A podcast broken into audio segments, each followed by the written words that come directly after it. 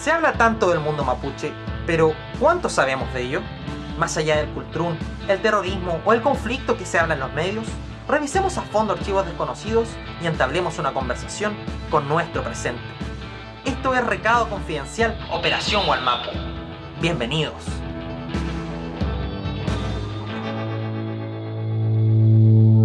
Oye, quiero decir eh, que, bueno, no nos habíamos juntado antes de esta conversación, así que nos gusta la naturalidad con la que se está dando. Darle la bienvenida a todas las personas que están en este live, 36 personas hasta el momento, para conversar sobre una película eh, que a mí me dejó, eh, no sé, con un sabor a casa. Yo sé que esto no pasa en la vida real, me encantaría que hubiera ese tipo de violencia, sobre todo con una figura femenina con arco pero la disfruté mucho y creo que es interesante y necesario que personas de la región comentemos un producto comercial que eh, tiene tantos detalles que necesitamos conversarlo y que no solamente se vea como una película de acción. Estamos mm. hablando de Sayen, estrenada recientemente hace un par de días a través de la aplicación Amazon Prime, disponible en todo el mundo y promocionada con alta fuerza eh, con actores eh, nacionales e internacionales, destacar a los, a los, a los más eh, gringos, por decirle, Aaron Piper, que apareció en la serie Elite, y a Roberto García Ruiz, que es Oslo en la Casa de Papel. Entonces ah, estamos hablando de que... sí, había gente de renombre en el, en el casting. El Aaron Piper igual fue como...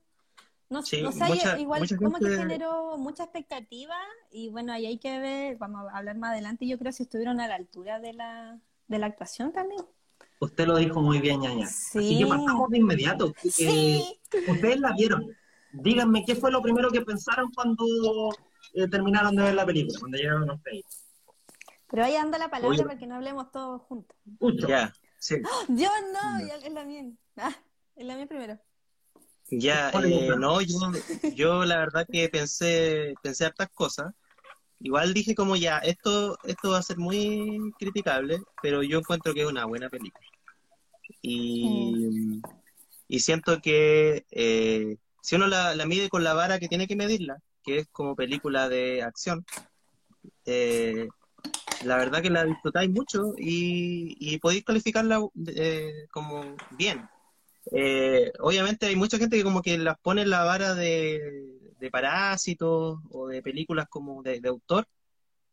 Y yo creo que ahí está el error, porque no es una película de autor, es una película de, acción. y no sé, yo, bueno, de, hecho tengo mi, tengo mi libretita, así que vamos a ir desglosando porque... Oh, qué Mateo. varias lecciones yo, no, yo no estudié. Ah, y, no, y lo último, eh, yo creo que es un buen primer paso, porque me gustaría que se siguieran haciendo ficciones eh, de la realidad mapuche. Y es un buen primer paso, eso. Mm.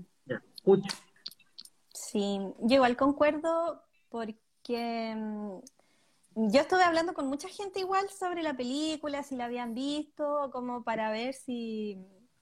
En, en general en los mapuches siempre pasa, o a mí me da la sensación de que cuando a alguien le gusta, y como que a todos nos tiene que gustar, o si hay algo malo, todos tenemos que tener algo malo, como que no puede haber una tercera opinión porque, ah, no, no sé, al tiro pelea o algo así. Entonces yo igual preguntaba como, ¿estaré yo mal porque me gustó? Y he, he, visto reseñas que igual dicen que no fue buena, que tenía sus puntos y esto. Por ahí leí que era una burla a la lucha y al, a la historia de nuestro pueblo. Y yo quedé así como en ese nivel, porque yo antes de, de ver la película vi reseñas como que dejé que pasara un poco la hora, vi los comentarios, como muy alerta. Porque igual estaba haciendo el kit a verla porque me daba un poco de cringe. Como que yo decía, oye, es que hay tantos intentos que uno queda tan, no, así nos ven, así nos, nos caricaturizan. Entonces igual era como un, no sé si quiero verla o que quede ahí en la expectativa.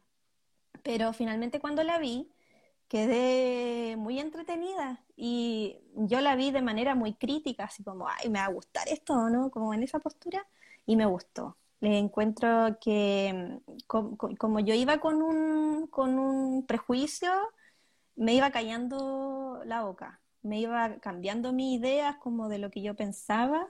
Igual tiene sus peros, pero como dice la mía, igual es, un, es un buen, es un buen primer intento.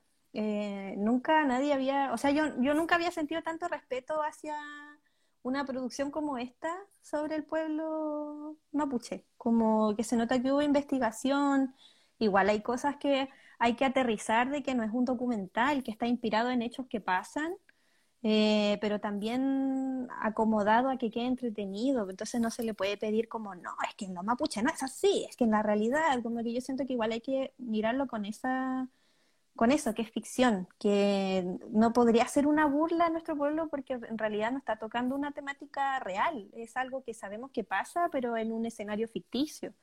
Entonces igual eso era interesante y a mí me gustó. Yo, de, hecho, me gustó tanto que tomé el celular, le escribí a la, la actriz y la felicité, porque yo le dije que yo me vi reflejada en sus reacciones, en, su, en su temperamento, en sus decisiones, y decía, oh, yo sé, yo haría lo mismo. oh, yo quiero ser igual de ella que ruda, quizás lo soy, me sentí muy reflejada con su furia, con su enojo, y la felicité, y, y ahora públicamente la felicito igual porque encuentro que hizo un buen trabajo, incluso más que la gente que es como con título y profesional en la actuación, yo le creí todo a la mí, no a lo otro, a la otra gente me da un poco de... Uh. Pero en general eso. Bueno, ahí alguien está comentando, no sé cómo se lee su nombre, pero dice ficticio real. Y tiene mucha razón. Eh, no sé si les pasó cuando ustedes eran chicos y ponían películas de Jackie Chan en la tele y ustedes las disfrutaban sin criticarla y era como, oh, qué interesante. Pues se salió la... Pero bueno, ahí ya se volverá a conectar. Eh, sí. Me pasa de que... Sí, sí, sí. Eh, ¿Te pasa cuando eres chico y veíais películas malas, pero no teníais tanto conocimiento como para criticar una película? Es que sabéis que yo hace poco cambié ese, ese switch, o sea, no sé si hace poco, tienen que haber sido hace como dos años atrás, eh, respecto a las películas de acción, porque yo, eh, es, bacán ser adolescente y ser equipo, ser como, nah, esta weá es demasiado fantástica, no me la creo. Oh, ahí volvió. Me caí. se cayó. Qué mal. No, estábamos hablando, sí, estábamos hablando del, de las películas de acción y de, de creérselas, de qué tan de que, en el fondo la película de acción tiene la finalidad de que uno apague el cerebro un rato y la disfrutes nomás, no, no de que estés juzgando eh, qué tan posible sea lo que está pasando. Entonces, eh, a mí me pasó que yo, eh, como que mi hermano me dijo algo, porque él la vio antes que yo. yo creo que porque el público objetivo era más su edad, porque está Aaron Piper. Entonces, mi, mi hermano es muy trapero, muy, muy del trap, como que, no, tengo que verla, y la vio. Y después me dijo como, oye, ¿sabes que me recordó Duro de Matar? Y yo dije, oye, ¿sabes que tiene toda la razón? Porque Duro de Matar igual, pasan un montón de weas que tú decís como, ya, pero esta es la vida real no pasa. Oh, yo no pero nadie la... entiendo. Claro. Yo no le he visto. ¿Cómo? Duro de Matar. No esa película. Duro de Matar eh, es buenísima, pero tiene muchos clichés, y de eso quería hablar igual un poco, como de los lugares comunes que tiene Sayen, que no tiene nada de malo que los tenga. Es que es como para advertirle a la gente, porque eh, a lo mejor muchos van a ir como con la idea de, ah, pero esto tiene que ser muy realista respecto del, de la lucha, respecto del Huaychán, porque también aparecen los pacos, le pusieron otro nombre, no son carabineros, son policías, pero están de verde, son como tortugas ninjas, son muy parecidos. Eh, yo sí lo que creo, una cosa que me pareció valiosa es que eh, los eh, villanos, por así decirlo, eh, la actuación de Aaron Piper, independiente de, yo creo que él hizo todo lo posible, pero él no es, no es Gary Oldman, pues, no es un gran, así como un gran intérprete que no hizo odiarlo ni nada. Y aparte tienen cara de bueno, yo creo que el casting ahí se arriesgaron mucho porque tiene una cara de bueno que no se la saca nadie. Pues. Quizás por y las películas de acción. Popularidad claro. O quizás también por el carácter de su personaje, una persona que quiere eh, cumplir con el papá pero no logra ser lo suficiente malo como el papá. Sí, Hoy tengo y dentro de una pregunta antes de avanzar, o, advertencia igual para la gente, como que este esta transmisión igual va, va a incluir spoiler para, para saber en qué, en qué medida hablar, si corresponde o no. O sea, eh, esta transmisión la, la, está, la está grabando, ¿cierto, Ricardo? Sí. Ah, ya, eh, bueno, la, gente que no quiere que le, que le spoilemos, eh, sálgase de este live y véalo cuando ya vea la película. Sí, pero el resto ya se supone que Sí, pero nosotros avisamos con anticipación. Por si acaso. Bueno, eh, ahí tú lo decías, Aaron Piper, pero cuando uno ve películas de acción, uno no tiene que juzgarlas tanto. Yo creo que igual, como ustedes dicen, eh, la película juega con varios elementos eh, que son súper destacables, partiendo, y yo lo había mencionado en un podcast anteriormente, el uso del Mapuzungún. Mm. Porque si queremos ver películas que hablen eh, sobre la temática con, con, fondo, con fuerza, tenemos a Claudia Guayquimilla con Manajunta, tenemos Folil, tenemos el documental de la CAM, tenemos Mi hermano sueñan despierto, pero transversalidad, poder llegar a otros públicos que no, no que lamentablemente quizás no están interesados, que ese es el, principal problema que tenemos ahora para hablar sobre el tema mapuche. ¿Cómo llegamos a gente que primero está estereotipada, que se informa por los canales clásicos y no, tiene una... cree que de la talca hacia abajo son puras rocas? Y eso pasa, si hay mucha gente ignorante en Santiago que no, no tiene conocimiento del territorio y que tiene una, una mirada desfigurada del mundo mapuche. La película igual pasan, igual pasa el otro extremo, pues que hay gente que cree que está todo así como que van a meterse un camino a tierra y le van a quitar el auto. Sí, totalmente. Y es como, em, a mí, de hecho, gente cuando yo me fui de Santiago y me han preguntado cómo estoy y me preguntan por eso, como, oye, pero si te voy a ver es peligroso, me va a pasar algo. Y yo quedo como, ¿en serio? La gente de Santiago piensa eso, como que van a llegar a una comunidad mapuche y van a salir, no sé, encapuchados, no sé. Sí, pues totalmente. Entonces la película parte con un, con un pretexto, por decirlo de una forma. Rayen, una mujer universitaria, vuelve a su comunidad a encontrarse con la abuela. ¿Cómo? Sayen. Rayen se llama la actriz. Rayen, me confundí. Igual le pasa lo mismo. Y la primera escena, cuando ella llega y está en su conexión que se saca los zapatos y con los pies toca la tierra. Ese simbolismo de ya de conexión ya te habla de alguien que está, que se sabe toda la historia, que, escuchó a la abuela desde chico, que está interesado en, regresar a, la comunidad a hacer algo, y se encuentra con este guillatún, con el amigo con el que hay cierta tensión sexual, eh, que es el periodista. Y los primeros minutos son muy bellos porque son escenas cotidianas y al, principio al tiro ocurre un, tema que yo creo que lo vamos a tocar, pero eh, este caso del Peñi periodista que tiene al Peñi de campo que dice, ah, pero lo que estudiaste no sirve para ni una web. O de qué sirve si no llegáis a los medios y que debe pasar, está en muchos casos, porque mientras nosotros estamos grabando esto, todavía están los problemas que no hemos podido conversar, que se robaron el trigo eh, en una comunidad, que el plan Buen Vivir eh, sigue teniendo a los milicos en estado de emergencia, eh, ya está tan normalizado que no la gente ya lo ha pasado de, desapercibido. Mm.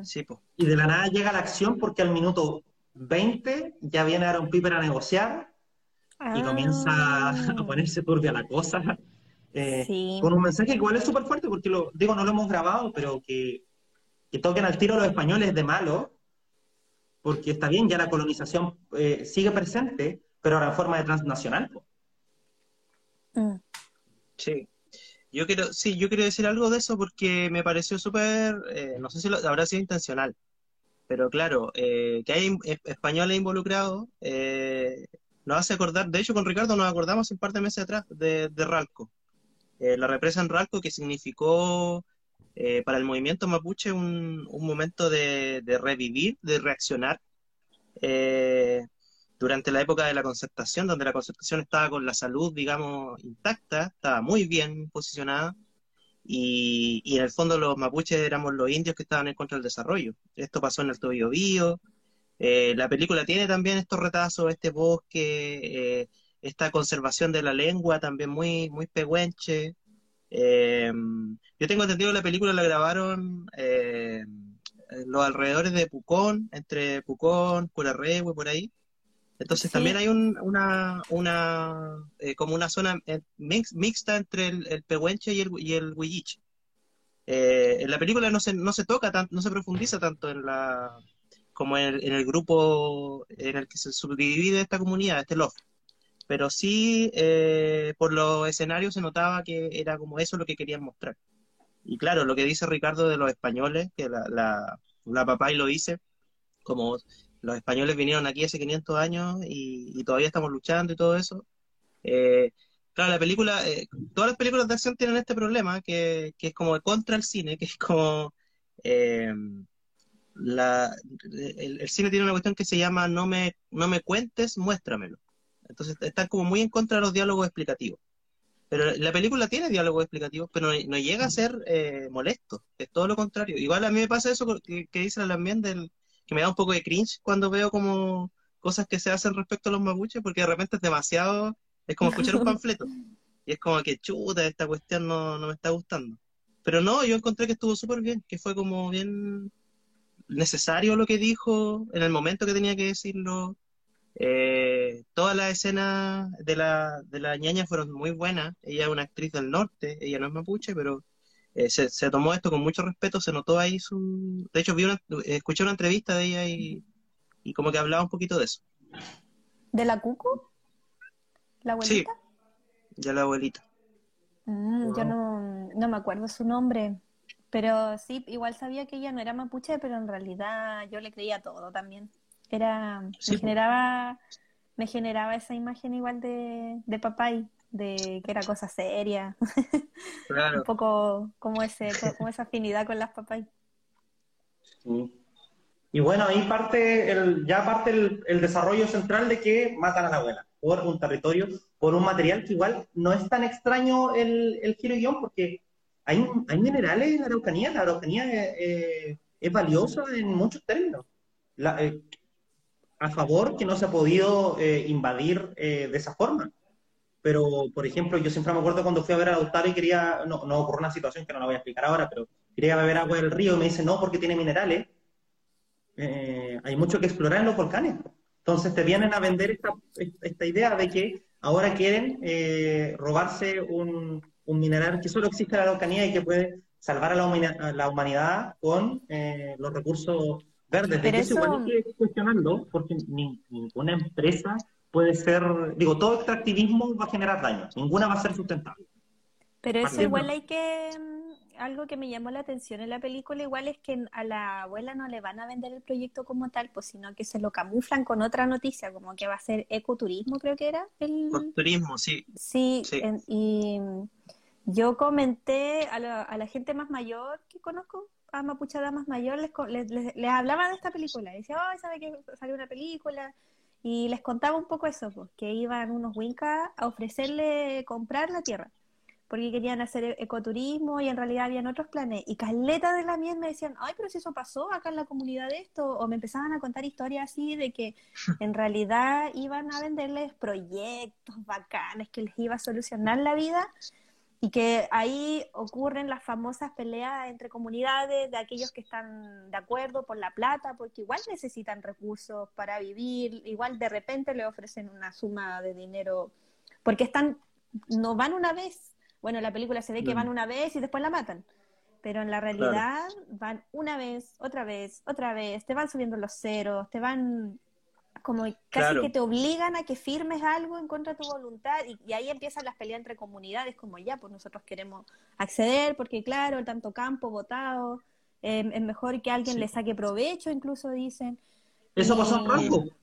Mm, Eso en. Ranco fue una derrota silenciosa que sí, Eh, ya con Guantumilla de ministro, eh, lograron que eh, las hermanas vendieran lo que necesitaban las forestales. Pero lo que tú dices, hay documentales que muestran cómo los penis fueron vendiendo y les prometieron cosas que al final después se pierden. Porque la conexión que hay con el territorio, con el lugar donde has vivido toda tu vida, no se recupera con que te den un, un- otro pedazo de tierra de las mismas características. mm.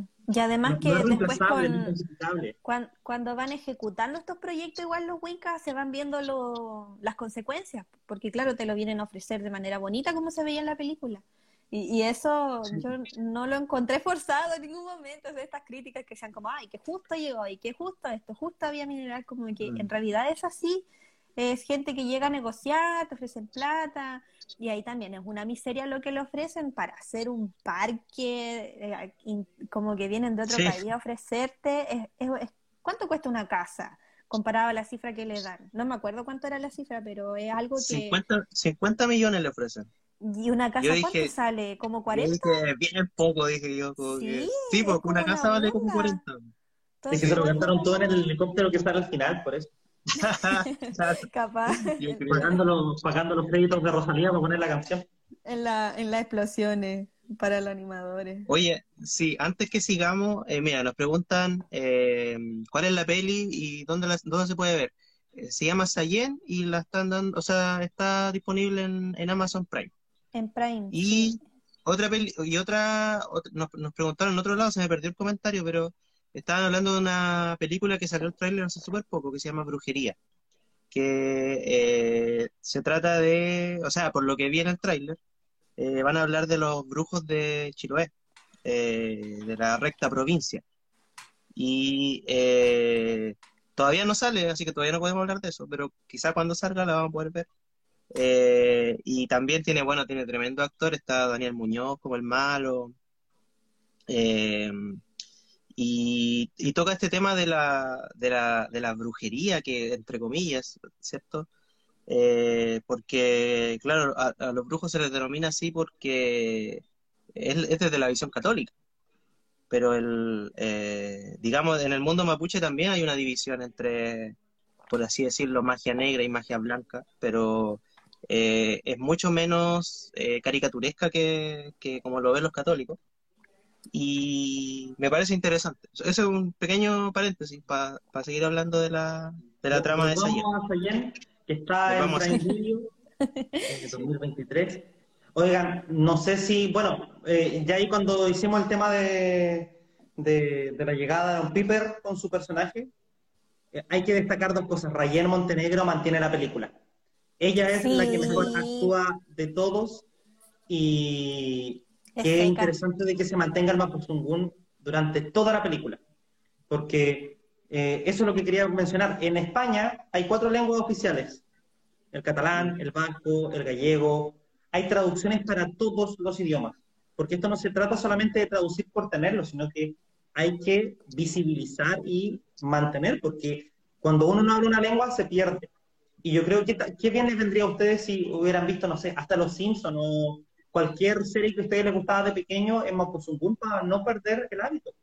Entonces ahí hay un trabajo importante en pequeños detalles que me gustaría que ustedes, porque ustedes son los mapuches, que me digan qué- qué, qué fue lo que les causó sensación o ternura, porque por ejemplo, eso de la casa, de cuando estaban preparando los piñones, la abuela, eh, los escenarios naturales, cuando va a conversar ahí arriba al monte y se encuentra con la araucaria, fue precioso.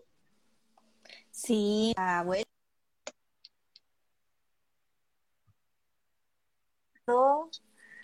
Igual es como, es cursi, pero es bonito. Es como, ah, como que te genera la atmósfera. Igual con el tema del Mapuzungún, eh, por ahí una lamien igual me dijo así como que a ella le había generado un poco de, de- risa igual el Mapuzungún, pero yo lo encuentro un buen intento. Ahí no sé si los lamien habrán estudiado o se habrán aprendido los diálogos, porque igual eso es importante, creo yo. Porque mm, así como tuvieron que entrenar para escenas de acción, quizás ejercitarse, igual hubiera sido bueno un aprendizaje en la lengua, aunque sea un poquito, y no solo como aprenderse el guion, pero yo creo que eso ya no, no es, no es algo controlable del- desde los lamien. Eh, como que uno de afuera, claro, lo puede decir muy fácil. Pero yo encuentro que fueron buenos intentos. Eh, de partida, a mí me pasó como cuando empieza la película, empieza con Mapuzungún, parece, o cuando por ahí escuché, yo quedé igual pensando así como, ya, está bien dicho, ¿no? Ya, igual hablan aquí como prejuiciosa, como yo venía con esa disposición un poco de burlarme la película, como, ah, ya, ya nacerá, ya, mira cómo están hablando, ah, como y después a medida que iba pasando, yo igual quedaba como, oh, interesante como lo dijo, y como yo estoy estudiando igual Mapuzungún, con mi compañero igual estábamos así parando orejas, así como, oye, igual está, está interesante la mm, que el intento que lo hagan, yo eso lo, lo valoré más que todo, porque es muy escaso que en producciones como de ese nivel eh, se preocupen hasta de esos detalles pues de la lengua. O, porque en general ya el Mari Mari y Feley, y se acabó. O como que no hay, o la mien Sí. para arriba, la mien para abajo, pero no hay un, un- palabras como cotidianas, más simples, yo eso lo valoré. Igual eso es desde mi perspectiva como chilcatufe, no como alguien hablante. Yo como estudiante lo valoré porque siento que me sirve y me motiva, pero alguien hablante no sé cómo lo tomará, porque igual debe tener sus peros, porque la película no es perfecta, pero yo agradezco el intento, lo, lo valoré que no sea solo un, un, un chalín y nada más, sino que en otros contextos igual se iba hablando y que la Lamia le respondiera en Wincasungun, como muy cotidiano, me encantó. Sí, yo igual, yo igual creo que fue muy natural. Eh, yo no sé tanto como la Lamien de Mapudungun, pero entendí eh, lo que siempre me pasa cuando escucho Mapudungun. Entiendo de lo que están hablando, pero no, no, no soy capaz de hilar eh, muchas frases. Eh, pero sí, respecto de la relación que tiene eh, la, la Sayen con su comunidad cuando ella llega al, eh, al Huachipantu, eh, cuando la reciben su, su Wenui, eh, hay una, había una naturalidad, se notó que, eh, no sé si eso se estudia necesariamente, yo creo que ellos convivieron con, una, con un love, eh, se dedicaron a escuchar cómo hablaban ellos, cómo interactuaban, a lo mejor no con las palabras calcadas, pero sí con, con, con la intención, con esa, esa calidez. Yo siento que esa calidez se sintió súper real. Eh, entonces en ningún momento sentí como ese, como, como esa, como esa cosa que te da cuando veis como yo me acuerdo no, una teleserie que daban en el Mega donde había unos mapuches, Ah. de hecho había un mapuche que era Paco, y era como, igual me daba como cosas, muchas cosas ver a, los- a los mapuches interactuando ahí, porque era como, Era un "Uh", meme. como- era un meme, eso mismo, era un meme. Era horrible. Es que, bueno, eso es lo que pasa cuando están estereotipados tanto tiempo, si eso. ¿Cuántos personajes mapuche Sí. habrán en la televisión, en series, y que justamente Yo juegan que diferentes roles? Lo mismo que hablábamos con las películas de Claudia Guaquinilla, que tocan la parte más dura, pero que ahora les tocan ser los buenos. Digo que nunca han sido los malos, pero siempre hay como están estigmatizados y que vengan a ser ellos los que tengan la, la, la obligación de defenderse. Miren, quiero leer un comentario que me que, que está de buen humor. Yo lloré, tengo 51 años eh, y cuando llega y se saca los zapatos, es lo que yo hice durante 19 años, una vez al año, cuando llega, eh, se encuentra con la madre tierra, árboles, aire, agua. Para mí fue lo que hacía cada año. Qué lindo. Entonces no está tan equivocada la película y yo creo que ahí le decía, el rol de Claudia Guayquimilla que participa, están los créditos, eh, de fijarse en esos detalles. Aquí hay un trabajo y una preocupación para que una película, un producto comercial, también sea lo suficientemente respetuoso. No va a dejar contento a todos, pero hay muchos simbolismos que son brutales. Sí, y yo creo que igual algo que hay que considerar es que esto está inspirado en la realidad y mm, en detalles de esa forma yo me sentí representada más allá de, de los de temas como de guion en profundidad, eran esos detalles que me hacían como verlo entretenido. Siento que igual hay, hay, eh, hay partes de la cosmovisión mapuche que igual se reflejan en la película en, en detalles así. Como por ejemplo la niña cuando llega al bosque igual pide permiso. O, o no sé, cuando están en la mesa, los protocolos que se ven, como que detalles así, yo encuentro que hubo un buen trabajo de investigación y respeto para reflejarnos. Eh, igual en el tema de la que vaya al, al Huiñol Tripantu, porque la niña llega en Huetripantu a su comunidad y hay una ceremonia, también hay, hay preocupación por la vestimenta, como que no es, no es como yo valoré que no fuera como uniforme todo, todos los mapuches vestidos de la misma forma o con eso, con esos de, de lata, como que igual se notaba que había preocupación ahí. Entonces eso, esa cosa, Claro. esos detalles me gustaron mucho y me sentí así como, ay, mira qué, qué lindo, qué considerado, como, como volviendo al tema del ejemplo de la teleserie, en esa teleserie me acuerdo que igual estaban todo el rato vestidos de mapuche, aunque hubieran 30 grados, el viejo igual andaba con el Mm. tarilonco, así como que, como que uno igual cuando Sí. veo los lamien, a los cuentos lamien, igual no andan con el tarilonco, hay territorios en los que no se usan, eh, o nosotras igual, con las joyas todo el día, como que con detalle así a mí me, me gustó que mostraran lo Mm. cotidiano de los mapuches y no fuera tan hippie, que fuera natural. Mm. Sí, y yo igual eh, encuentro que eh, tocaron un, un, una- un tema que nunca lo había visto en el cine. No sé si existirán películas más antiguas quizás, pero eh, yo siento que la película eh, como que habla de varias cosas, pero la como la, la, la columna vertebral, digamos, es eh, cómo Sayen se transforma en una Waichafe. En el fondo, ahí sí eh, eh, tocan el tema del, del Waichafismo, eh, que, que hemos hablado en el podcast. y también tocan un tema de la conmovisión mapuche que no es muy hablado porque no es muy conocido, que es respecto del Koye Yahuillín, que es como el arte marcial mapuche. ¿Verdad? porque Sayen no es una, no es Rambo porque, porque sí, sino que ella entrenó desde muy chica con, su, con sus lamienes. Eh, era una comunidad muy, muy bonita porque se, le, les enseñaba tanto a las mujeres como a, a, a los hombres. Y de, hecho en, un diálogo lo dice el, el, Peñi que está a cargo de la instrucción. Les dice como el Koyauyin es para defender al débil. Eh, entonces no e, es, un es un como un bonito recurso que se usó eh, nunca lo había visto. Creo que tuvieron un buen tratamiento para lo mucho que se desconoce del tema, porque, insisto, hasta los mapuches desconocemos mucho de ese, de ese arte marcial porque se, se, dice que se perdió. En realidad hay muchos peñas que todavía lo practican, pero le tienen tanto respeto que no consideran que, sea algo como para andar eh, como exponiéndolo a los cuatro vientos.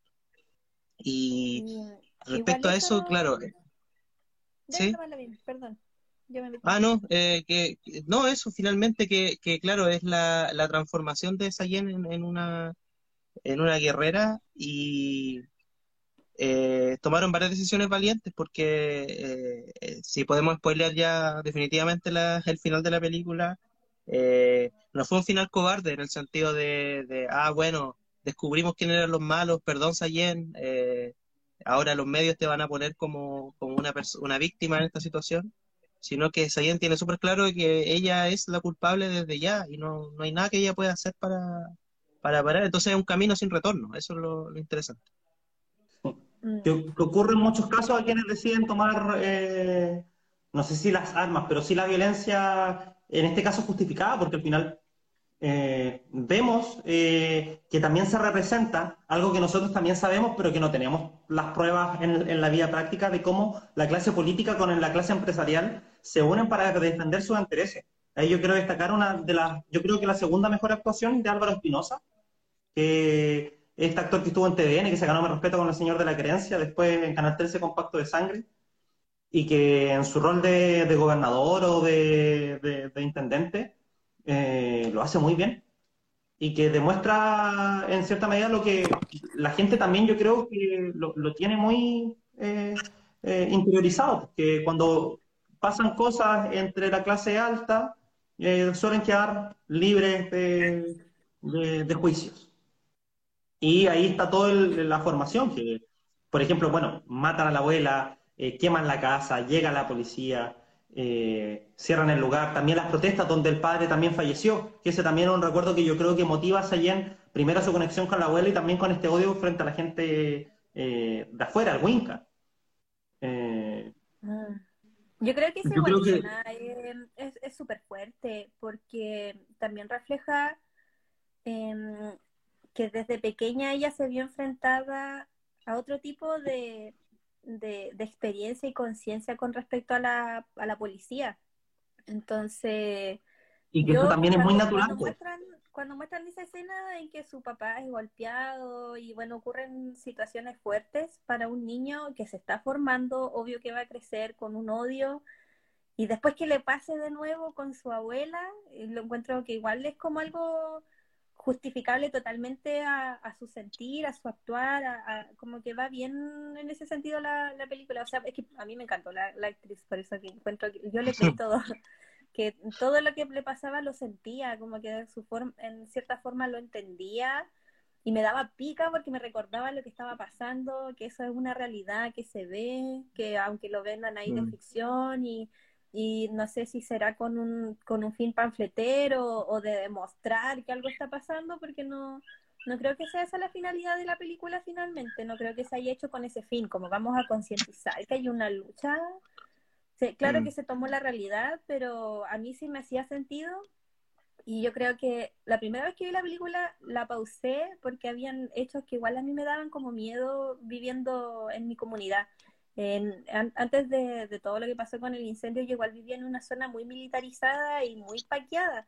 Entonces, habían situaciones que yo vi en la película que me hicieron recordar cómo era y la, tuve que pausar porque a mí me daba miedo. Esa es la realidad, me dio miedo, me sentí así como, "Ay, sí, e- esto pasa, entonces ya la voy a ver de día mejor porque me vivo sola o en ese momento estaba, estaba sola, entonces igual fue fuerte y, y no sé, es quería agregar esa.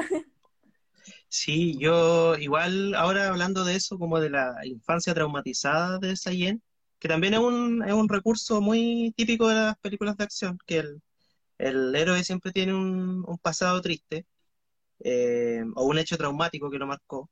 Funciona muy bien en la película y también es algo muy real, porque cuando ah, me estaban hablando de esto, de, de ver a su papá siendo golpeado por, por los pacos, de, de ver a una persona eh, siendo tiroteada finalmente por la espalda, que también es algo muy, muy poético de, de- lo que ha pasado con nuestros peñis a lo largo de, de- todos estos años.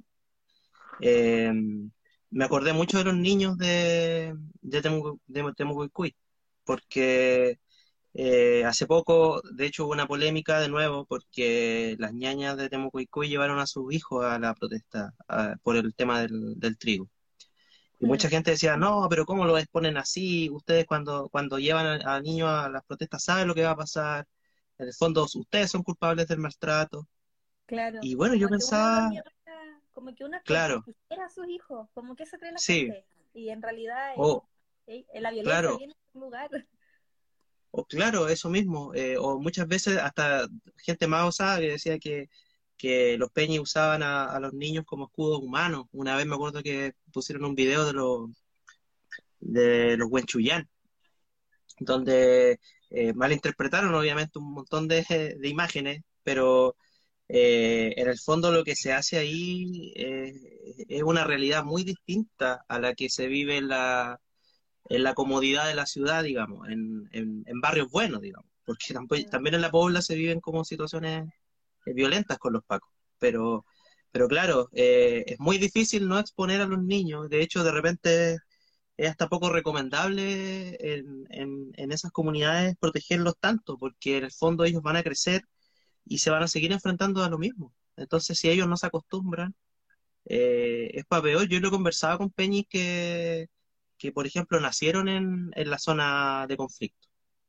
y ellos tienen una, una postura respecto y ellos son súper duros en ese sentido y yo me acuerdo que hablaba un poquito del, del tema del trauma porque a mí me interesaba y ellos como que eran hasta un poquito negacionistas del trauma. Ellos decían, no, yo no estoy traumado, yo estoy bien, eh, me pasó esto, pero yo sigo adelante porque la lucha tiene que seguir y cuando yo tenga hijos también les voy a enseñar lo mismo y es como toda una, una realidad completamente distinta a la que vivimos nosotros, entonces, o a la que vi- vivimos más indirectamente quizás, pero mm, mucha gente no lo entiende así y lo juzga mucho.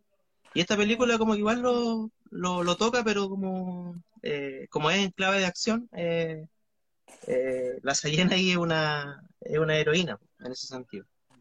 Y como heroína funciona muy bien. Ahí nos estaba preguntando una persona, eh, voy a buscar el comentario, eh, Ferdinand eh, Dausik, sobre qué opinamos sobre la escena del arco y la flecha. Encuentro que los recursos que hay eh, para las peleas, porque ahí, aquí ya podemos empezar a hablar de las cosas malas de la película, porque yo creo que hay muchas cosas de destacar que ya las hemos mencionado, fotografía, eh, eh, bueno, como la trama, eh, cómo funciona el protagonista principal, algunos personajes, pero la parte negativa o los aspectos, bueno, sería primero la actuación, la edición, que esa persona que hizo los cortes ahí para las peleas, como que le, le faltó timing. Y la escena de acción, pues porque igual, obviamente, no va a faltar alguien que diga que el mapuche no ocupa arco y flecha. Y que en realidad es verdad. De hecho, no me acuerdo el nombre del- del- de la piedra amarrada a la soga. ¿Cómo se llama esa, esa arma, Lautaro? Que es muy típica del... ¿Cómo? ¿Goleadora? La boleadora, que es muy típica de, de- de- de- de- del mapuche en el siglo XV cuando se Uy, enfrentan. ¿Cómo La- se dice sí. ¿Alguien sabe de los No comentarios? me acuerdo. Gente que está Yo la viendo? había vi- la, sa- me la sabía, pero se me olvidó. Pero yo me acuerdo que tiene otro nombre. Sí, Sí, la pues, música también, ahí lo mencionan. Eh, esa, eh, la goleadora que sale en la película es una goleadora de tipo como de La Ah. Pampa, como Argentina. porque es como para esas que son que están unidas. ¿Y por qué sabes tanto Eh, porque me gusta, me gusta ese tema. Eh, no, pero es como de la pampa, que son esas que se usan para, para eh, agarrar un caballo o para cazar igual. Y también se usaba en, la, en, la- en las peleas de los gauchos, porque claro, cuando queríais detener a un gallo que iba a caballo, lo parabais con una boleadora grande. Y las que se usan acá eh, en Gulumapu son más esas que, de hecho tengo una por aquí, que es como... eh, que se usa para, para lanzar proyectiles, que la, la piedra no está unida al- a la cuerda. Ya. ¿Quién parte diciendo las cosas malas? Yo ahí tengo un aspecto, mataron a todos. ¿Cómo es en la segunda película si mataron casi a todos los personajes? Eso, yo igual opiné eso, como mataron a ¿Cómo todos una los trilogía? Como que ya no, los que eran personajes súper interesantes, o sea, el, el que le enseñaba a la, a la Sayen, el Kimelfe, yo lo encontraba que era muy Sí, interesante, pudo haber sido su cómplice, ayu- no sé, Claro. o sea, le, le veía mucho potencial a ese personaje. Igual la, la, al otro, el, el otro, porque estaba el periodista, el, el que era el Kimelfe, y había otro mapuchón que era como medio burlesco con el periodista. Esa Sí. rivalidad que tenían los dos, yo la encontraba muy interesante. Lo, como, como que, Sí. no sé, como que había algo ahí, y después lo matan. Fue como, pero entonces, ¿por qué me dan como una subtrama sugerente entre medios si después no va a llegar Claro. a nada? Como que ya muérete, pa. Y el otro ahí quedó en la duda, si vive o no, porque igual era el, el interés amoroso de la, de la chica, pues, entonces como que igual se da a entender, o bueno, yo lo, lo vi así como, oh, está herido, pero quizás pasó Ojalá que, milagro, no sé, sí, pero tanto Ojalá que quede vivo, porque- sí, ojalá que quede vivo, porque eh, el único que puede recibir es Allen de vuelta, pues si ya están todos muertos. que lo, y que lo va a ayudar con la prensa o las redes sociales, como que por allá apunta igual el, no sé. Sí. Bueno, O sea, a mí, a mí me gustó, a mí me gustó eso. Unidimensional. Claro, claro. Eh, no, a mí me gustó eso que, que, mm, que finalmente Sayen no creyera mucho en ese, en ese discurso de no, si podemos sacar la, la verdad a la luz, la verdad va a triunfar porque, eh, o sea, es, es como contrario a lo que yo, a mis valores, pero sí entiendo el, el- desde la perspectiva de la Sayen, entiendo el- como el descreimiento. Y, y sí, pues ojalá que quede vivo. Eh, no sé qué más decir de ese personaje. Solamente que también el, actor muy bueno. Me gustó su actuación. Le creí. Sí, pues, bueno, el personaje que menciona la Cucho y que el, el Peñi que como que cuestiona es Roberto Cayuqueo, que él ha aparecido en varias, eh, en varias películas y cortometrajes. De hecho, hay uno que nosotros compartimos donde él es un sapo eh, de la policía obligado a, cuando lo están torturando para que dé información. Eres Sí. Roberto. Sí, Oh, Mira. le pongo, le pongo rostro al nombre. sí. Me lo han mencionado mucho, como la mía, yo te conozco a Roberto. Y no, no lo conozco. Un saludo a la mía si es que está viendo o alguien lo conoce de aquí. Ojalá que lo vea Por después. fin, sé que es usted. ¿Por qué lo mataron al tiro? ¿Por qué dejó que lo mataran al tiro? ¿Por qué nos esquivó Sí. la bala? Oye, eh, ya de lo malo, los personajes, los villanos, ahí falla mucho las escenas de acción, porque, por ejemplo, yo encuentro de que había pasta, porque para hacer una película de acción primero también tienen que prepararse, po. Entonces hay buenos saltos, hay agilidad, eh, como que las escenas donde están corriendo, me pasaba mucho de que mostraban eh, a los tipos así como, ¿dónde estará? Y a lo lejos aparecía Sayen, así como, ah, está por ahí. Entonces como muy básico eso. Y eso como que me arruinaba la experiencia, como que me lograba lo que decía Lautaro, no pensar mucho, disfrutar, pero esos pequeños errores te cortaban la experiencia. Y lo mismo Sí. también con la escena. Yo creo que la escena mejor lograda de acción es la del puente, que ahí Mm. también, eh, algo, eso fue muy Rambo, muy Indiana Jones. Sí. Sí, estuvo buenísimo. A mí me gustó esa escena y la disfruté, como que, ¡ah, sí! Al agua. Eh, sí, sí, fue bueno. Pero respecto a los villanos, sí, pues igual es que también, pues es como eh, muy poco aterrizado a la realidad, como más que podamos sentir. Claro, uno hubiera preferido por el bien del realismo que el, el villano se pareciera más a, a Werner Glusinger, eh, algo así como un, suizo muy fome. Eh, pero claro, como una película de acción no funciona, no, no funcionaría tanto.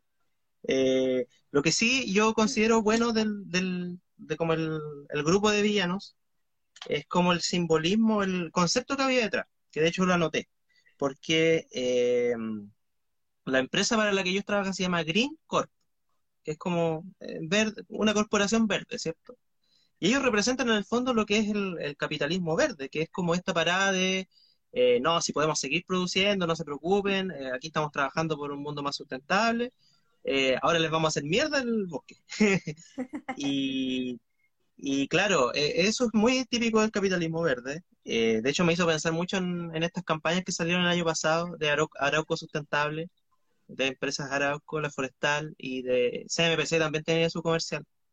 Em, y claro, toda esta, esta vendida, de hecho Aaron Piper, eh, como que el, rol de él en ese sentido es como exponer, o sea, como, como ser el, el discurso eh, del capitalismo verde, porque al principio es como venderte la pesca, que ya estábamos hablando de eso, de como puros beneficios, todos ganamos, aquí win-win, todo va a salir bien. Eh, después va demostrando su cinismo, porque en el fondo el loco dice como, ¿sabes qué? Eh, yo lo único que quiero es explotar esta, esta mina. Eh, y después cuando habla con Sayen, la última interacción que tienen antes de la pelea final, eh, le dice como, oye, ¿por qué defendís tanto este bosque? Si a nadie le importa este bosque. A la gente lo que quiere son pantallas, la gente lo que quiere son autos eléctricos, la gente quiere seguir consumiendo. Y ahí es como que el capitalismo verde se saca la máscara y vemos el verdadero capitalismo, que es como eh, esta cosa, como esta máquina de querer absorber todo. Eh, y creo que, claro, como, como yo dije al principio, Aaron Piper no es el gran actor. Eh, también yo creo que cumple dentro de, su, de sus capacidades, cumple con, con el rol que, que, le, que le dieron. pero pero claro, eh, obvio que los villanos generan como esta cosa de como, ah, nadie es tan así. Nadie es como la Loreto Aravena, como una, era como una especie de boina negra, como G.I. Joe, como que era un soldado. Mal. Sí. mal. Claro, no, también súper mal. Eh, el ruso yo lo encontré más creíble, como que dije, mm. pucha, un mercenario así yo creo que es posible. Eh, pero claro, también estaban estos personajes que eran los chilenos, que era como el, el, geólogo que era... Claro. Pero es interesante porque ellos también representan al, al, digamos, al empleado común de, de Forestal Mininco y de este tipo de gente que es como, pucha, estoy haciendo mi pega nomás, po. O sea, los locos pueden estar viendo que hay un asesinato, que hay un atropello, pero es que estoy haciendo mi pega, yo tengo familia. En un momento le dices a Alejandro Trepo le dice como, yo, claro, y yo tengo, tengo una hija, tengo una esposa, no me maten. Claro. Entonces, eh, yo siento que conceptualmente eh, los villanos como grupo eh, era interesante y, y, me gustó esa porque hubiera sido súper fácil que el villano fuera la forestal que también deberían hacerle una película, porque son hartos, hartos chacales que son los hueones. Pero me gustó que el, villano fuera el capitalismo verde, porque igual es una cuestión que hoy en día está en boga, que la gente no, tiene muy clara, que de hecho hay gente que se define como ecologista, que, piensa que, que, que, pucha, que Arauco tiene buenas intenciones, ¿no? Si está, está conservando el, el chincol, mira, mira, tiene un comercial del chincol y está cuidando el chincol y, ahora estos pajaritos van a vivir felices. Está rescatando el turismo para Puerto claro. Sí, pues. Entonces, me pareció súper bueno, atingente. Eh, creo que esa, la, como la parte de los villanos que me gustó, fue buena, una buena decisión de guion. Eh, ahora lo de las actuaciones ya lo hablamos, que igual era como, como un poquito villano de James Bond, así como muy sobreactuado, pero, pero bien. Y bueno, la escena de acción complementada con la música, que yo creo, en una parte la música va bien, porque hicieron música original, eso también hay que destacarlo. Sino, es una película que tiene todos los elementos que corresponde para promoción. Una película de acción, un actor importante, no digo, no grande, pero sí relevante para una población importante, porque vamos, estamos pensando que los españoles acá ocupan mucho Prime Video, funciona a, la parte de Netflix, Entonces, estás apostando por un producto donde vaya a tener actores donde la gente dice, ah, si está él, la voy a ver. Claro. Y la música, yo entiendo la, la, la intención por la que la hace. Porque es un personaje, primero, estamos hablando de un personaje femenino. Eh. Y eso también es una decisión de guion, que es eh, relativizar la importancia de las figuras femeninas en el cine. eh, porque también pudimos haber tenido a un Lautaro musculoso hecho por. Ahí se me olvidó el nombre de- del, del actor que siempre quiso el Lautaro en. en Ah, eh, ¿cómo se llama? Eh, Gastón Salgado. Gastón, pudimos haber tenido a Gastón Salgado protagonizando esta película y no habría pasado ningún problema. ¿Cuál es Pero Gastón se- sí, Salgado? ¿Dónde sale? El que Eh, hace el, re- en el reemplazante, el que hace del traficante. Ah, ¿verdad?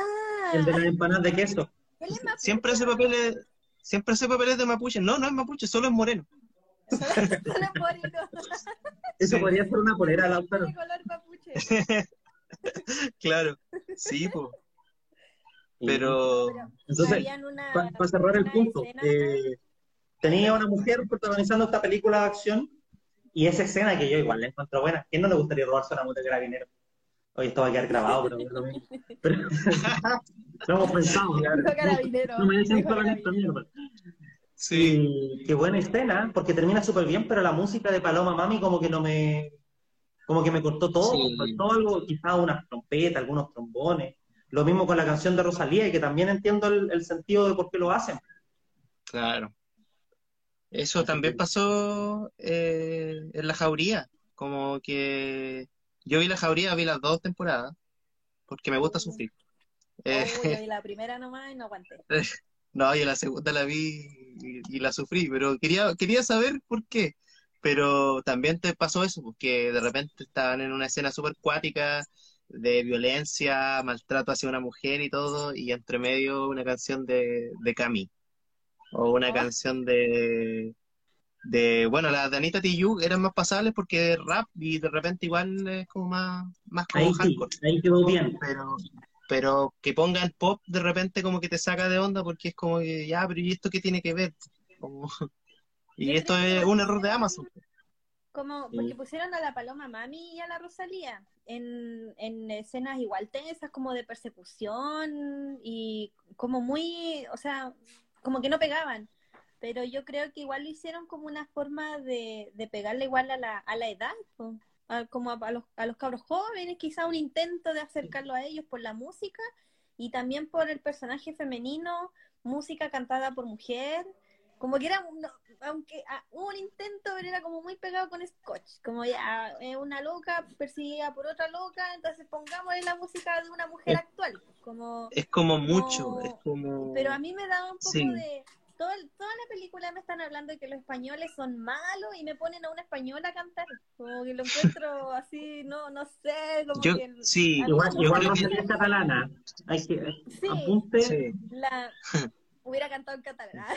No. Pero Sí. habiendo música igual de, de gente mapuche acá, haciendo rap, eh, hay ñañas que están igual en la industria, o sea, es que encuentro que había mucho potencial para poner más música en Mapuzungún, porque igual sale el banco ahí, y yo, yo creo que igual hay que hacerle ojito, más allá de, de que si es funado o no, Luanco es una persona que se cambió el nombre, y no es mapuche, aunque él diga que sí y sepa mucho de la cultura, él se cambió el nombre y él no es mapuche, eh, bacán que haga música en Mapuzungún, pero ojo ahí en tenerlo como un referente a la música mapuche, porque es el más Claro. conocido y yo creo que por Y- eso lo sí. ocuparon, pero habiendo más gente en la industria que de verdad es mapuche, que está haciendo un trabajo interesante, no por desconocimiento no los consideran.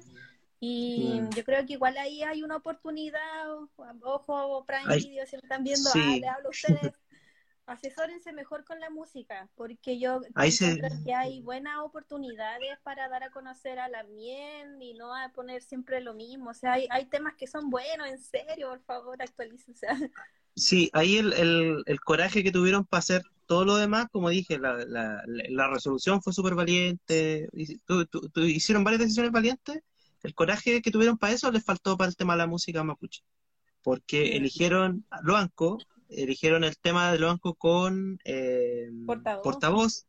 que es el tema más conocido que tiene Loanco porque está portavoz, entonces es como Mm. la, la, la suma de, de ambos de ambos fans, de ambos grupos de fans, como que eh, esa canción tiene muchas reproducciones. Pero además fue la única canción porque yo dije, ah, pues como que eligieron a Luanco y ya van a dar como tres temas de Luanco, porque lo escuché como tres veces. Pero después me di cuenta que es la única canción y solamente la, como que ponen una parte al principio y una parte después. Y sería. Entonces dije, chuta, igual aquí se cayeron. Se cayeron, sí. las rancheras. Sí, pues en un momento hay una hay una pequeña ranchera cuando la Cheyenne baila Sí. como y se acuerda de su papá, pero faltó más más corrido, no sé, como que Sí. les Como faltó que fuera un poco más realista. Claro, claro. Pero ahí hay, hay un aspecto que también no lo mencionamos, la escenografía. La casa está súper bien construida, los stickers, eh, todos esos detalles. Los detalles, Se nota que ahí hubo alguien metido. la repisa. Yo dije en mi casa. Yo dije en la casa de Lautaro. Ah, Sí. Sí, yo sí- digo, este chiste igual es, es- es fome, pero yo le estaba viendo con mi pareja y cada cinco minutos decía, ¿ese es Lautaro? Ah, no. Se ven ¿verdad todas que cosas. comentó? Sí. Sí, pues. Oye, No, sí, sí, en ese, en esos aspectos estuvieron súper bien y por eso digo que es un buen intento, o sea, es un buen primer paso, porque a mí me gustaría, y esto, y esto también lo quiero mencionar, porque yo siempre a Ricardo le digo, le cuento, nosotros somos fanáticos de la, de las teleseries antiguas, de las teleseries que hacía TVN, Romané, eh, toda esa, eh, eh, Llorana, eh, La Fiera, etcétera. Y yo siempre le decía a Ricardo, ¿por qué no hicieron una teleserie de nosotros? Porque le hicieron una teleserie a los gitanos. Hicieron una teleserie a los Rapa Nui, que no tiene nada de malo, ¿ah? y a mí me encanta. Pero ¿por qué Vicente Sabatini no se atrevió a hacerle una teleserie a los mapuches? Es como la duda que siempre he tenido. Quizás no lo Eh, no tengo ningún problema con los Rapa Nui, pero teníamos más escaños. Les dimos escaños. le, le regalamos unos escaños. Eh, no, pero en serio, eh, como que en ese tiempo me, me pasaba eso que yo decía, ¿por qué no? Y después me daba cuenta que, claro, hay mucha, hubo mucha cerrazón de parte de, de las generaciones anteriores, yo creo que ahora ya no tanto, respecto de compartir la cultura con el resto del mundo, no solamente con los chilenos, con el resto del mundo. O yo creo que más que todo con el, con el chileno, porque, por ejemplo, cuando vienen los gringos aquí, antropólogos, eh, la mayoría de los peñas los recibe. No sé si todos bien, pero los recibe. En cambio, cuando alguien llega con la idea de, oye, hagamos una película, hagamos una serie de los mapuches, mucho tiempo se habló. Mira, ahí me están hablando de los capos. En los capos aparecen mapuches, pero aparecen dos ñañas. Y, y el resto de los mapuches eh, no lo decían. Pero claramente estábamos hablando de exterminio. Porque fue, la- Los Capos era una teleserie sobre la inmigración italiana. No me y- esa teleserie. Es que fue la última teleserie, fue la última teleserie que hizo Sabatini y le fue súper mal. Y de ahí se acabó la, la era dorada de las teleseries. Y claro, e- es interesante ese tema porque ahí habían dos ñañas y los hombres estaban todos muertos. Y en una parte lo dicen. Y es como, chucha, era súper No. brígida. Sí, po. Porque era la época de la inmigración italiana, era la época del, del exterminio, de la pacificación. Entonces, esa fue toda la, la- la participación del pueblo mapuche en, la- en la era dorada de las teleseries. Pero ya, siguiendo, saliéndome de mi resentimiento, porque no Qué tuvimos fuerte, teleseries. Pero es que yo todavía no, no lo proceso porque, ya, Sí. hagamos ojo en, en detalles como eso. Que yo creo Claro. que la gente winca viendo eh, cosas mapuche, o por ejemplo en esta película hay varias cosas en que no hicieron reparo de temática Claro. o, o- o entre líneas. eh, que, uno, que, uno, que uno como mapuche se identifica y lo encuentra fuerte. O de hecho a mí Sí, me po. ha pasado con mi pareja que vemos películas donde hay, no sé, po, Pocahontas, el otro supongámosle así, donde hay historias como indígenas de otros lados y fácilmente hablan como no, que hay que matarlo, así como muy, Sí, muy normalizado y nosotros quedamos como, como no- no- nos quieren matar a nosotros, como que em, Claro. yo lo encuentro fuerte, no, lo encuentro violento y que la gente es como, ah, no es parte de la trama, como, como o que digan Es que es forzado, que es fortuito, es como, o sea, para uno como, Claro. como indígena no es como un Mm. detalle nomás o como algo que se que pasa, sino que igual es, o por lo menos a mí es detallazo. Y de hecho me impacta mucho lo Mm. que me cuenta David, porque no tenía idea, Es que- es que bueno, de hecho, eh, hablando de cine, toda lo- lo- la, la era del, del western, de la era de los- las películas de vaqueros en, esto- en Estados Unidos, los indios siempre fueron los enemigos, eran los a matar. En muy O pocas películas, amarrados afuera con los Claro. Era De como hecho, parte ahí del... yo iba a hacer el comentario de que Al- al yo con Sayen. Me acordé de la película de Tarantino de Django. Oye, ¿no esa película? Porque en, Django de Tarantino es el negro cowboy que se venga de los blancos. Y que Ah, también sí. tiene unas escenas de violencia que son joyas de la- del cine. Y que Por eso- encuentro que es interesante dar vuelta la, la pelea, porque ahora eso. Estamos hablando de la necesidad de ser productos culturales. Porque ya está bien, está Pichintún para los niños, ¿cachai? En 31 minutos están los capítulos sobre la araucaria. Hay la machifresia. Sí, la machifresia. eh, Mm. pero falta, pues, porque no hay, no, no han, no han existido esos riesgos. Hay algo ahí también que yo creo que lo ha hecho parar. Porque también nos va a faltar, y yo todavía me acuerdo, no sé, me acuerdo era en una micro cuando tenía 19 años, camino a Lautaro, y irme conversando con un peño, y no, yo tengo una comunidad, me dice. Y le dije, sí, yo leí el licor Chivo Bailar, y me dice, no, eso es un weón vendido, anda vendiendo la cultura. Entonces siempre va a haber eh, resquemores y gente que no va a quedar contenta. Pero ¿cómo lograr? Falta también, obviamente, las producciones chilenas cuestan, porque yo creo que ese... Digo, nosotros nos Sí. estamos adelantando a Cesarito, lo quiero decir, Sí. porque yo sé que la mayoría de las críticas van a ser malas, porque se van a fijar en ciertos aspectos. Pero Claro. ya sabemos que este es el mínimo de lo que podemos exigir o de lo que se puede hacer, porque se pueden hacer cosas buenas. Porque a mí, yo me Sí. acuerdo también haber leído que Javier Bardem iba a hacer, iba a protagonizar una película a Lautaro. Sí, hace años. Y, tam- y también la noticia que te mandé el otro día de que hay unos fondos para hacer eh, una serie sobre los Luxinger Macay, obviamente escondido, pero eh, ya habían algunos guiones tipo True Detective, hecho por un Simón Díaz, si no me equivoco el, el nombre del escritor, muy bueno. escritor nacional. Claro. Entonces, se pueden hacer cosas buenas, porque aquí, mm, yo creo, para ir cerrando, digo, no, no es que, que me quiera ir, eh, el valor de la película es que son buenas intenciones más desarrolladas. Porque todo lo que no, no nos ha gustado es perfectible. La música se puede haber cambiado. Eh, la edición. De más que habían otras escenas que se grabaron, porque se nota que hubo preparación, como lo dijimos al inicio, para hacer una película de acción se requiere que los personajes se, tienen que hacer deporte. Entonces, eh, yo creo que este es lo que podemos esperar de que alguien se vuelva a arriesgar, porque eh, no todo es tan bueno. Creo que eh, yo quedo con un sabor más dulce que, que agrio, de, de todo Sí, lo que... Sí. No, yo de verdad, yo me puse la camiseta por la película porque como, como dije, yo consumí mucho cine de acción en mi tiempo. Entonces sé, sé lo, lo, lo, como lo, lo perfectible del cine de acción y que mucha gente le critica. Pero, pero yo siento que funcionó, funcionó la película. Y volviendo al tema que estábamos desarrollando de eh, hacer producción cultural respecto del, pueblo mapuche y de cómo antiguamente, yo- de hecho yo me acuerdo una historia. A mí una vez me contaron de que hubo un accidente en, no me acuerdo si era Coyipulli o Panguipulli, eh, en una grabación, que participaron los hermanos Añiñir, que lo- los hermanos Añiñir son súper famosos porque, bueno, hay uno que es poeta, que es muy conocido, ellos fundaron un grupo muralista en Santiago, es como de la, de la Guardia. Y cuando ellos estaban grabando esa cuestión hubo un accidente, se volcó un furgón con todo, con mucha gente del equipo. Y la producción al final fue un desastre, al final no, no pudieron terminar la película.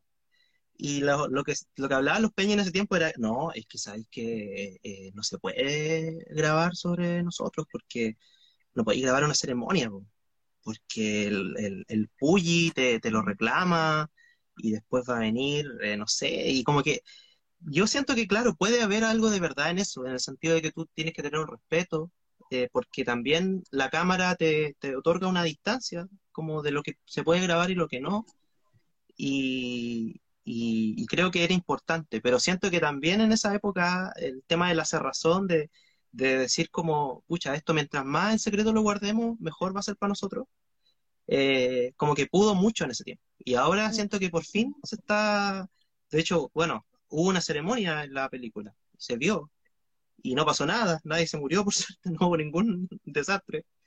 Eh, y siento que se grabó con mucho respeto también, porque no, la cámara no andaba encima de la gente, eh, había un, una- un sentido estético en grabar esa ceremonia. yo sé que no todas las ceremonias se pueden grabar y de hecho por algo en los guiatunes te quitan el celular y, no, no podía hacer ciertas cosas. Pero yo siento que se puede eh, y que hay que explorar y como dije, este es un primer paso para lo que se puede hacer para el futuro. Yo considero que, bueno, por ejemplo, hay una, hay una película sobre Matías Catrileo, yo no la he visto, no, nunca la pude ver porque no sé si la película habrá llegado alguna vez a, a Onda Media o a esas páginas, pero por lo menos yo nunca la encontré y en cine tuvo muy poca exposición. Sí, pues, eh, una película animada Nahuel, es que, también, no, la comentamos, pero también se están haciendo cosas y de a poco se va acumulando un corpus donde primero es eh, dos cosas, eh, visión y sentido, yo creo, valor y sentido. creo que a pesar de que sea una película de acción, tiene hay mucho que valorar dentro de la película, los pequeños detalles. Bueno, ahí está conectada Raya Montenegro, que le mandamos, la felicitamos, estamos contentos. Todos queremos ser Chayanne. Sí. Emoción, la no está viendo. Así que la felicitamos a la distancia. Ahí no, ella nos menciona que la película se llama, de lo, digo, sí se llama, la película de los últimos días de Matías. Algún día las raíces. Ah, sí. Algún día las raíces. Eh, claro, quedó en eso, pues quedó en el anuncio. Pero es que, claro, hacer cine en Chile es súper difícil. Nosotros lo hemos hablado con Ricardo. Eh, es súper difícil por el tema de la plata, por el tema de, los fondos, de, los concursos eh, que se hacen. Eh, y claro, si no tenéis como una, espalda grande, cuesta como llegar a, exhibirse sobre todo. Y, pero volviendo al tema de la potencia que, que, como mapuche, la historia mapuche que tenemos y el carácter que, tenemos, eh, no sé, pues yo siempre he pensado que la historia de, Alex Lemun es muy bella de contar. Eh, yo sé que es terrible lo que le pasó, el final que tuvo Alex, pero eh, yo he, escuchado, he leído mucho de su historia porque a mí me impactó mucho. Ricardo lo sabe, yo le he contado mucho, me, me espantó mucho cuando murió. Yo era muy chico además.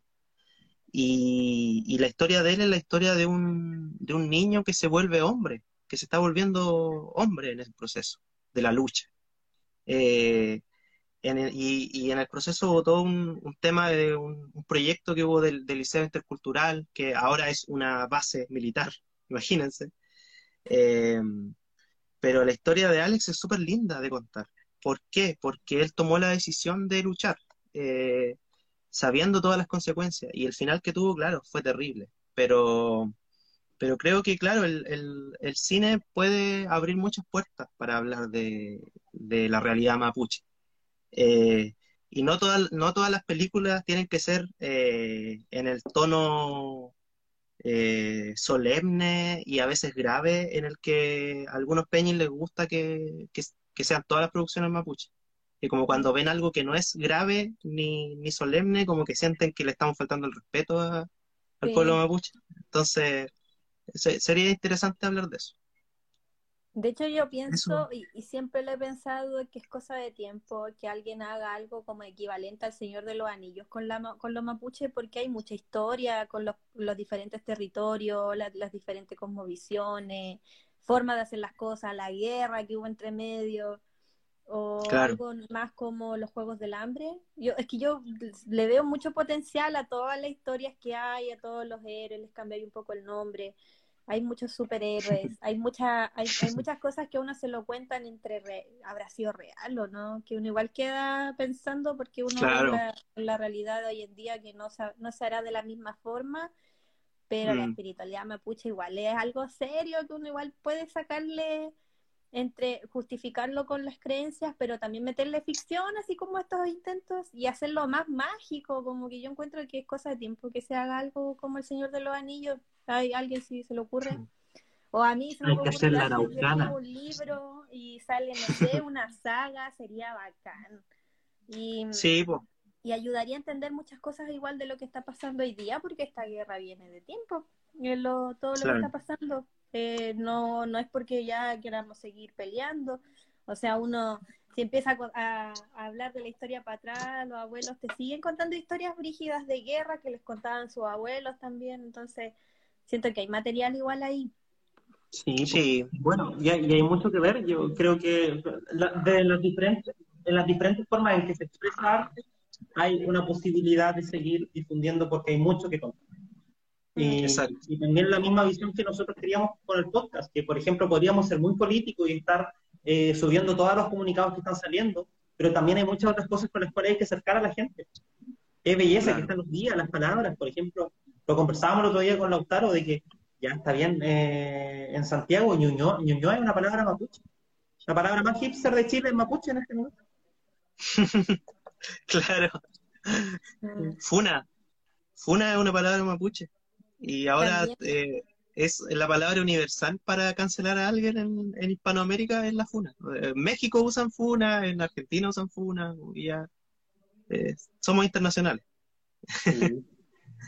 Chicos, eh, entonces, bueno, para ir cerrando, eh, quizás para la gente que no la ha visto, un mensaje, porque yo creo que mucha gente aquí la está escuchando y queda con una idea de ella, vamos a darle la oportunidad. Yo la voy a volver a ver.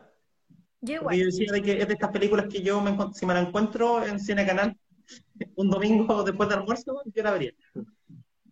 Sí, yo igual creo que, eh, como, di- como dijimos, como que ya estamos esperando la, la crítica de Cesarito, que- y claro, muchos van a hacer contenido meme con la, con la película. Yo- y yo creo que ese no sería el peor escenario, el peor escenario sería que no tuviera ninguna repercusión, y yo creo que no va a pasar eso, porque yo insisto, la película funciona en su, en su género, es una película de acción.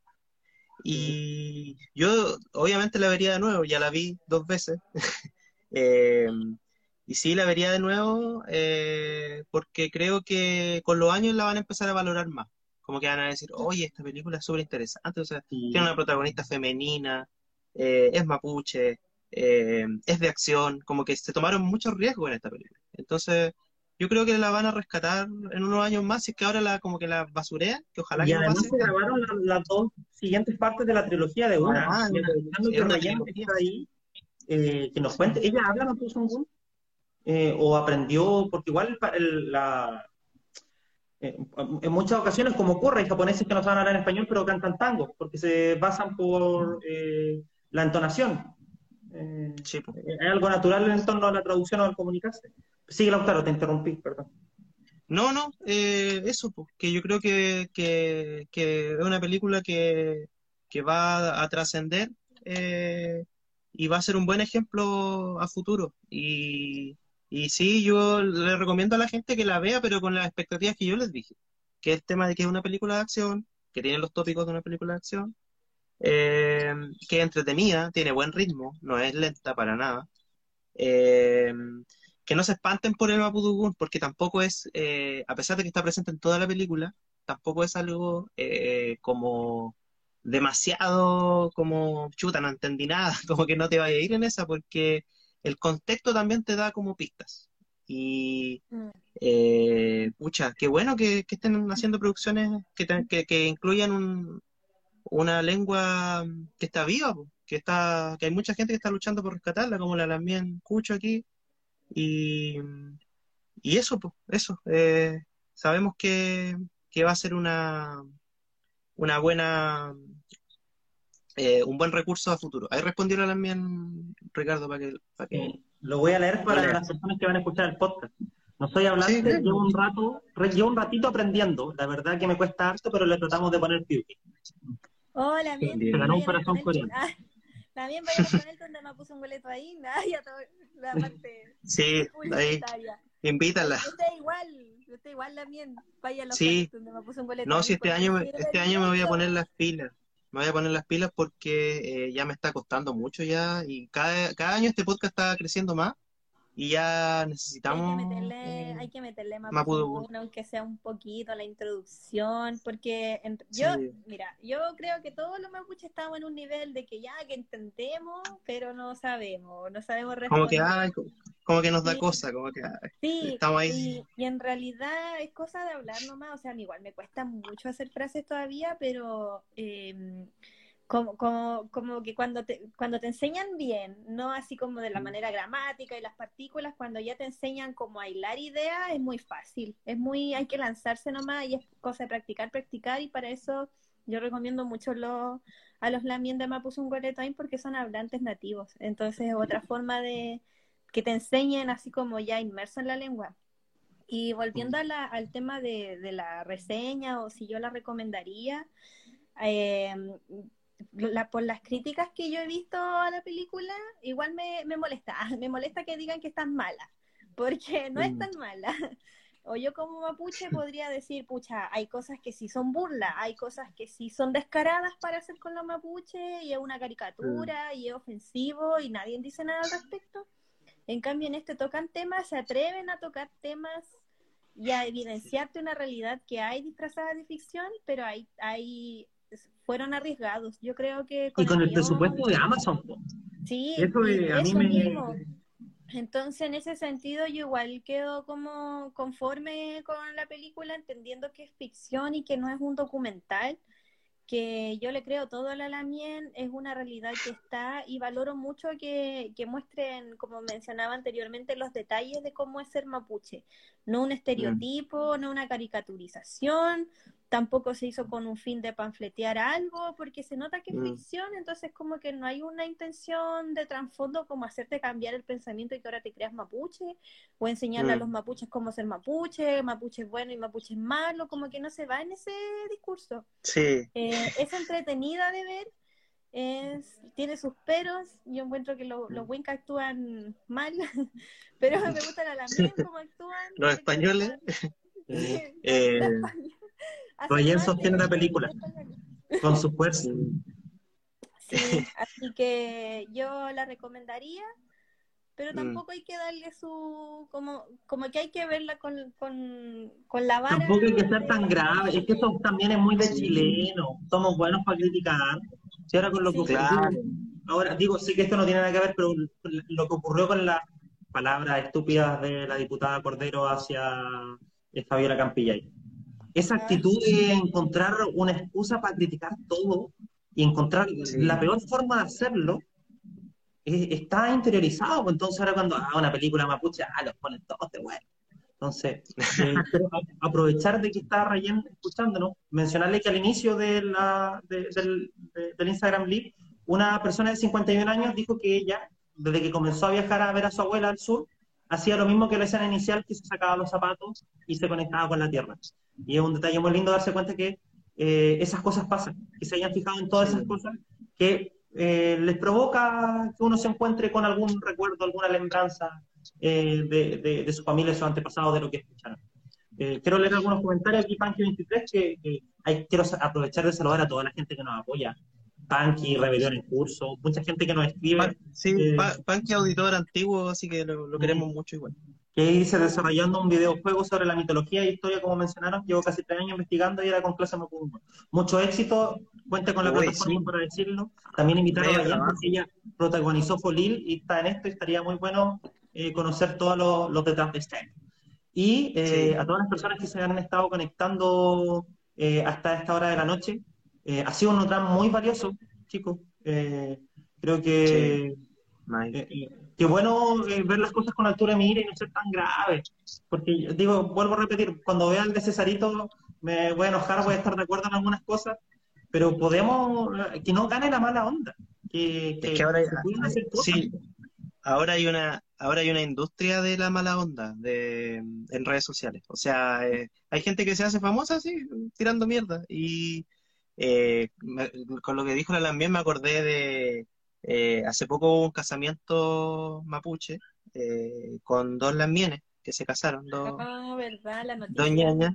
Y me, y me acuerdo, me dio mucha risa el comediante mapuche, eh, Tomás Melibilu, que subió un video y decía como, y había muchos comentarios en la página que decían como, mm. eh, Lautaro debe estar revolcándose en su tumba, y weas así, pero terribles, terribles.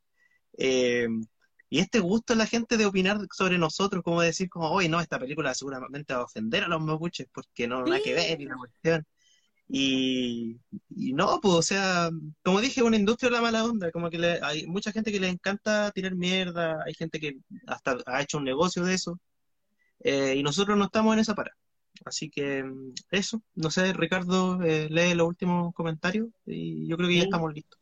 Sí, voy a leer, bueno, eh, ahí nos están saludando más personas y Ryan vuelve a escribir que les comento que una, na- una ñaña de un, después de un LEF, eh, Guillatún me comentó que en su familia sucedió algo similar con la cuco de Seyén. La ficción Oh. siempre superada por la realidad. Pensar que esta Sí. película, La vocería del pueblo mapuche, es un error. Sí, totalmente. pues. Sí, de hecho ¿Por sí, porque volvemos a recalcar que no es, no, no es, no está hablando de un caso en concreto, o sea, se inspiraron en, en situaciones que En- pasan en situaciones que se acumulan. Claro. Y si vamos a hablar de película de pueblo indígena, Kevin Costner fue a Rapa Nui a grabar una película. Tenía, Claro. ¿cómo se llama este? eh, eh, Apocalipto. Apocalipto Sí, es buena. Es buena. El Dorado también, muy buena. Ya, no Es esa no. Pero, Mezclando. Eh, Sí. hay, hay películas comerciales con temática indígena que, que funcionan y que, y que tienen un punto. Pero vuelvo a Nahuel repetir. igual eh, es buena. La, ¿Cuál? También es como Nahuel, la de los mapuchones, los niños que con un libro. Igual es Sí. buena. Eh, tiene lo suyo. Hay la, la escena de la Machi, como cuando tira, no sé, su superpoder así. Yo como niña imaginaba que así trabajaba una Machi y cuando lo vi ahí fue como, oye, en realidad tiene algo de parecido, pero magia, como que eh, fue un buen detalle. Eh, Sí. es, es buena esa película igual. Sí. Y bueno, ahí también lo dice Rayen, que Sayen podría replicar, se podría replicar en muchas otras naciones indígenas en el mundo, es cierto. Porque aquí se nos digo, obviamente hay un conflicto que hay que solucionar o que va a demorar obviamente en esta conversación, pero empezamos a subir por la Via Yala y en Bolivia, Perú, hay el liderazgo femenino y sobre todo los pueblos indígenas eh, es importante. Recordar que Rigoberta Menchú fue ganadora del Nobel y también todo lo que estuvo haciendo en Centroamérica y sigue haciendo.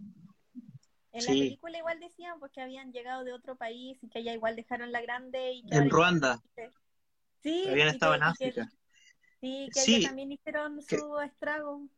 Qué bueno que la también lo dijo porque esa parte se me había olvidado. Eh, respecto de, de- no solamente habla de capitalismo verde la película, también habla de eh, la relación eh, que se está dando en este momento de, de eco, ecotransformación del mundo, digamos, de que vamos a, a tener puro auto eléctrico. Hay una serie de cosas que se están hablando en Europa y en Estados Unidos, pero eh, los que se van a sacrificar para que esos autos eléctricos estén ahí van a ser los países de África, va a ser el Amazonas.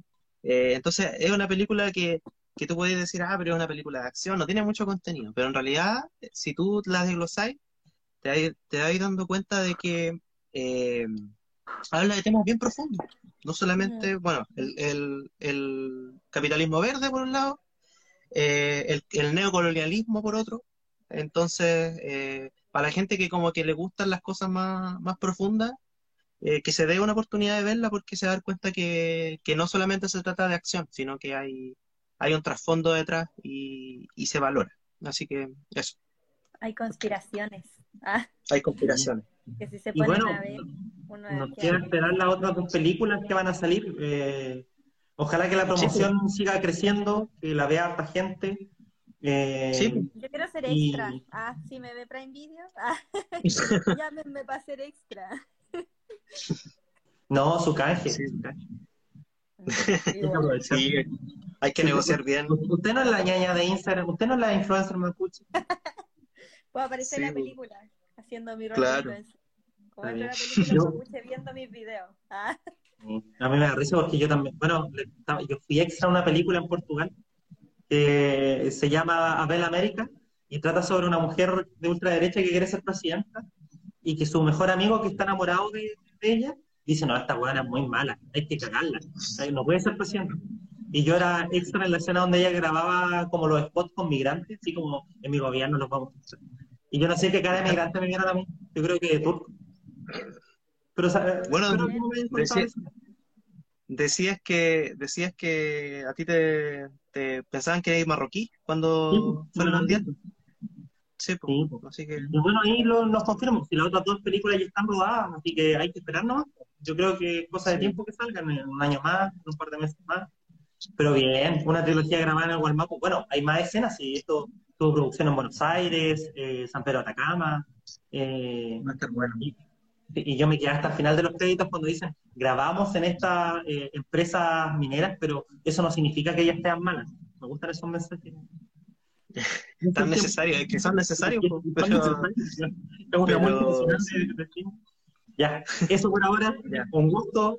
Saltomay. Nos veremos en, otro, en otra película. Gracias por venir nuevamente. Eh, Ay, gracias. Hay, hay, buena sintonía entre los tres. Me gusta esto. Sí, a mí igual me gusta el ambiente que se genera y la gente igual que se suma. Agradecerle a toda la gente que nos vio todo este tiempo hablar y que también opinaron que se hicieron parte, si les motiva verlo, si les motiva aprender Mapuzungún, yo creo que es importante que, que no, no, lo dejen pasar porque entre más se demoren en aprender, más tiempo va a ser, pues, como que el cerebro se pone más duro, así que aprovechando también dejar el mensaje que estudien Mapuzungún, estudien la lengua, estamos revitalizándola, hay que hablarla, y, y, nada, pues que ojalá les haya gustado todo lo que dijimos y lo hayan pasado bien. Y de hecho yo quiero hacer un punto. Yo a mí una vez eh, yo viajando a Dedo, quedé atrapado en la frontera de Pinochado, el año 2015, con tres amigos.